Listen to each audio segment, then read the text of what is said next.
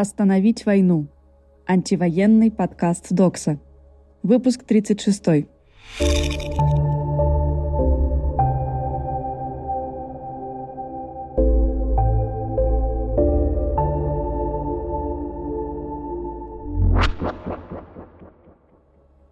Привет, это Кутя.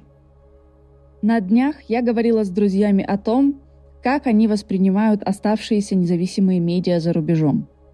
Меня поразило и даже, можно сказать, разозлило, что многие местные здесь верят, что независимой журналистики в России нет и никогда не было. Кутя сейчас живет в Италии. И будто только на Западе существуют объективные и проверенные источники. Тут же я вспомнила пару интервью, которые я давала в последние недели как независимая журналистка из России. На них постоянно у интервьюера присутствовал некоторый взгляд сверху и вопросы в стиле «А чувствуете ли вы ответственность за смерти мирных жителей в Украине?» Я чувствую. Но мой труд, да и работу других независимых журналистов и журналисток из России просто невозможно не замечать и более того обесценивать. Это ли не империализм и снова позиция власти? Я не знаю, вполне возможно. Что мы можем сделать с этим? Вот что меня волнует. Рассказывайте своим зарубежным коллегам и друзьям про оставшиеся независимые российские СМИ, делитесь ссылками на ваши любимые материалы. Только так мы победим. Нет войне. Перейдем к новостям. Что произошло за сегодня? Война. Сегодня 42-й день войны. По данным Шпигель, убийства в Буче были частью стратегии по запугиванию гражданского населения и подавлению сопротивления. Издание сообщает, что разведка Германии перехватила разговоры российских военных, из которых следует, что убийства в Буче были частью четкой стратегии по запугиванию гражданского населения и подавлению сопротивления. По сообщению издания, в доступе у немецкой разведки есть записи, которые указывают, что эта стратегия применялась и в других захваченных российскими войсками городах. Мэр Бучи Анатолий Федорук сообщил, что у 90% погибших мирных жителей Бучи обнаружены пулевые поражения, а не осколочные. Тем временем Amnesty International собрали показания жителей Киевской области об убийствах и насилии со стороны российских военных. Правозащитники уже опубликовали показания более 20 человек. Российские военные вырыли окопы в радиоактивном грунте рядом с Чернобыльской АЭС. Украинский энергоатом опубликовал в своем телеграм-канале видео, на котором видны окопы, вырытые в зоне отчуждения рядом с Чернобыльской АЭС. В ведомстве утверждают, что укрепления вырыли российские военные. Сенат США одобрил законопроект о ленд-лизе для Украины. 6 апреля Сенат США одобрил законопроект, предложенный еще в январе. Он расширяет полномочия Белого дома по ускоренной поставке вооружений в Украину. Для полного принятия документ должен получить одобрение Палаты представителей США и президента Байдена. Во время Второй мировой войны программа Ленд-Лиза помогала СССР с техникой для борьбы с нацистской Германией. Уже более двух с половиной миллионов беженцев из Украины пересекли границу Польши с начала войны. Об этом сообщает польская пограничная служба – Сколько беженцев остается в Польше, сейчас неизвестно. По данным Управления Верховного комиссара ООН по делам беженцев, всего за время войны из Украины бежало более 4,3 миллионов человек. Более 7,1 миллиона украинцев вынужденно покинули свои дома, но остались в стране. Пентагон заявляет, что отвод российских войск от Киева и Чернигова завершен – Пресс-секретарь Пентагона Джон Кирби сообщил, что российские военные силы были полностью выведены с территории Киевской и Черниговской областей.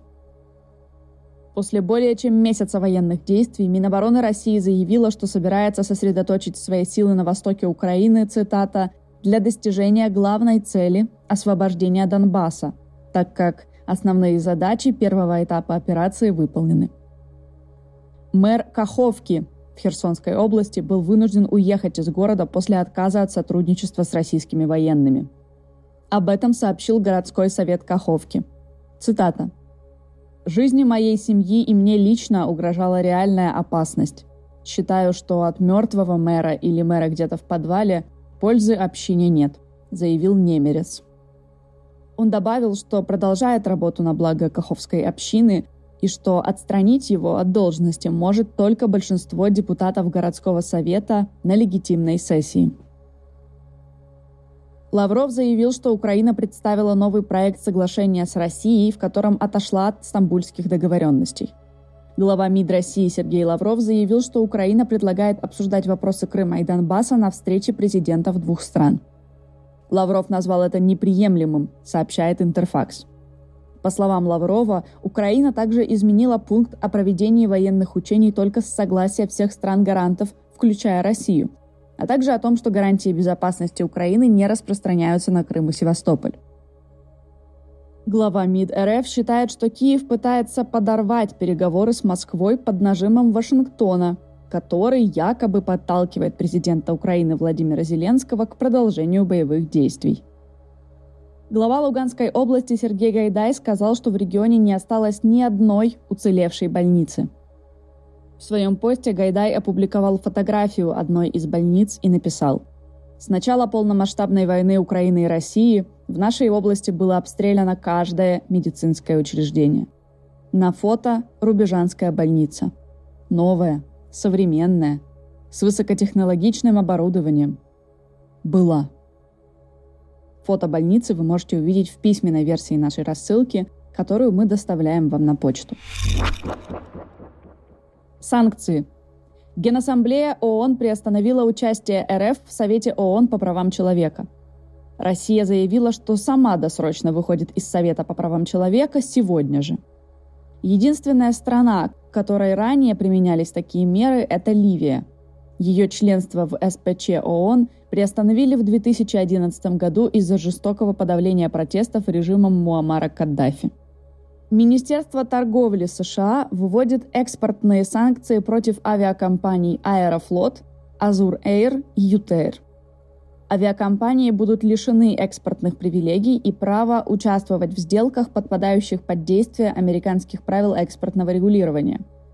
Фактически это означает запрет на экспорт товаров американского происхождения из США и на реэкспорт этих товаров через третьи страны. Европарламент проголосовал за немедленное эмбарго на газ, нефть, уголь и ядерное топливо из РФ. За эмбарго проголосовали 413 из 552 парламентариев. Решение Европарламента не обязывает страны ЕС вводить эмбарго. Оно носит рекомендательный характер. МИД Черногории объявил персонами нон-грата четырех российских дипломатов. Дипломаты обязаны покинуть страну в течение семи дней. Сервис Spotify полностью перестанет работать в России 11 апреля. По данным Bloomberg, уровень безработицы в России увеличится в два раза. Результаты опроса аналитиков Bloomberg указывают, что уровень безработицы в России может увеличиться более чем в два раза по сравнению с первым кварталом года. Он превысит 9% впервые за более чем 10 лет.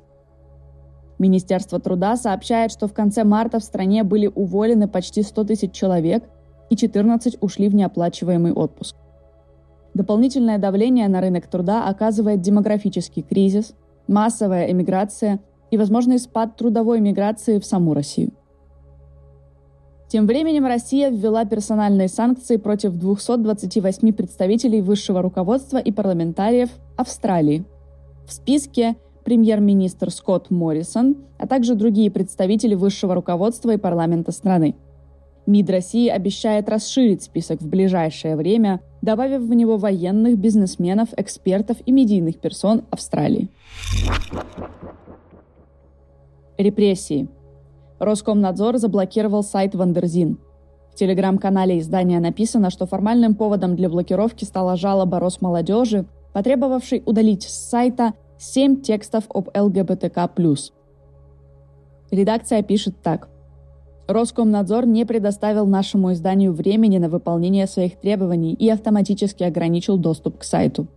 Мы считаем его действия безусловным актом цензуры, а также намерены обжаловать решение ведомства и продолжить работу.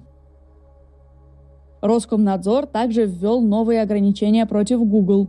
Роскомнадзор запретил компании распространять рекламу и начал маркировать компанию как нарушителя российского законодательства.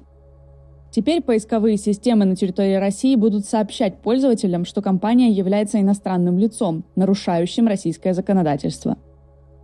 Решение Роскомнадзора связано с отказом YouTube разблокировать аккаунты и контент Russia Today, Россия-24, Спутник, Звезды, РБК, НТВ и некоторых других источников, а также распространением антивоенной информации на платформе. Сопротивление. Активисты облили красной краской виллу Владимира Соловьева на озере Кома. Неизвестные разбрызгали краску на стены дома, написали «убийца» на воротах и окрасили воду в бассейне в кроваво-красный. Тем временем журналисты «Новой газеты» запустили новый проект «Новая газета Европа». 28 марта «Новая газета» приостановила работу из-за репрессивных законов и цензуры. Над новым проектом будут работать журналисты, которые были вынуждены покинуть Россию. Издание будет рассказывать о происходящем в России на нескольких языках. Оно будет освещать мировые и российские новости – Студенты САФУ запустили сбор подписей в поддержку редакторки СОТа Дарьи Порядиной. 23 марта в квартирах у нескольких архангельских активистов и активисток, а также журналистки СОТа Дарьи Порядиной и ее партнера Александра Пескова прошли обыски. На Александра заведено уголовное дело за оскорбление полицейского, якобы оскорбление, по меньшей мере двоих других активистов – которых обыскивали в тот день, сделали подозреваемыми по уголовному делу об экстремизме. Дарья Порядина была вынуждена покинуть Россию. Северный Арктический федеральный университет отменил журналистке дистанционную форму сдачи последнего экзамена за час до его начала. Это может означать для Дарьи отчисление с четвертого курса. Ссылку на сбор подписей мы оставим для вас в описании к подкасту. Что нужно знать сегодня – Первое. Медиазона в новом материале рассказывает, как военнослужащим и сотрудникам Росгвардии удается отказываться от войны в Украине. Важно понимать, что худший сценарий развития событий – это увольнение со службы. Инициатива «Квир за мир» открыла фонд взаимопомощи для трансгендерных, небинарных и квир-людей из Украины, России и Беларуси, которым необходимы деньги на выживание. Третье. Союз солидарности с политзаключенными – это проект, который собирает деньги для помощи всем политическим узникам. Политзаключенных каждый день становится больше, поэтому важно знать, как можно помочь. Ищите ссылку на этот проект в описании к нашему выпуску. Как же отвлечься от войны хотя бы на минуту? Спасение недели – старые мультики Дисней. Как-то после очередного внутреннего чекпоинта безумной усталости я вспомнила о мультфильме «101 далматинец». Сердце и кукуха были максимально довольны и счастливы. Советуем и вам. Как вам эта рассылка? Поделитесь историями о том, какие у вас отношения с иностранцами-друзьями. Как они реагируют на войну? Что думают про российские независимые медиа? Ждем ваших писем по адресу, который мы оставим в описании к этому подкасту. Обнимаю, Кутя, а также анонимный голос Докса. Держитесь.